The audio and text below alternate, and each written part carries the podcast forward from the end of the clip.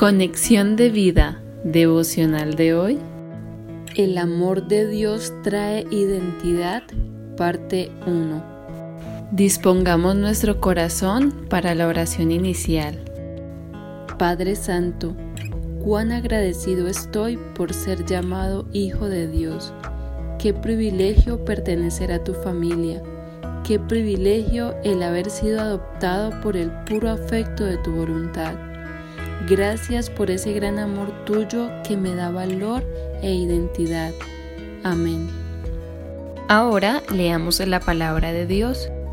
Juan capítulo 1 versículos del 12 al 13. Mas a todos los que le recibieron, a los que creen en su nombre, les dio potestad de ser hechos hijos de Dios, los cuales no son engendrados de sangre, ni de voluntad de carne, ni de voluntad de varón, sino de Dios. La reflexión de hoy nos dice, hoy muchos sufren con su identidad, la cultura, las malas influencias y los conceptos errados hacen eco en los pensamientos de numerosas personas, generando confusión, ansiedad, frustración, soledad, depresión, entre otras cosas que afectan la estabilidad emocional y la vida en general.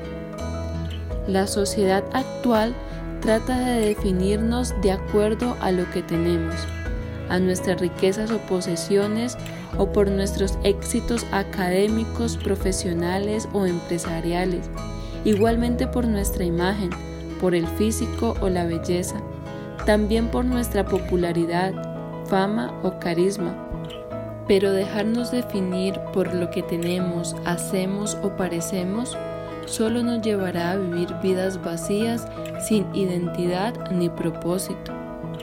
El rey Salomón durante su vida pudo tener las riquezas, la sabiduría, la fama y la apariencia que cualquier ser humano pudiera desear, pero se dio cuenta que todo esto era vanidad, como lo describe en Eclesiastés capítulos 1 y 2. Actualmente muchos siguen deseando estas cosas, lastimosamente basando su valor e identidad en ellas. Por eso debemos dar gracias a Jesucristo, pues al creer en Él podemos ser liberados de esta gran carga que el mundo quiere imponer y que quita el verdadero valor e identidad que deberíamos tener y que solo se encuentra en Jesús. Al recibir y creer en Jesús, Dios nos da la potestad de ser hechos hijos suyos. Juan 1 versículos 12 al 13. Es decir, nos adopta como sus hijos. Efesios 1 versículos 4 al 5. Lo cual nos demuestra el gran amor de Dios por nosotros, pues este privilegio es otorgado por gracia y definitivamente esto le da un valor único a nuestra vida y trae a nosotros la verdadera identidad, ser hijos de Dios.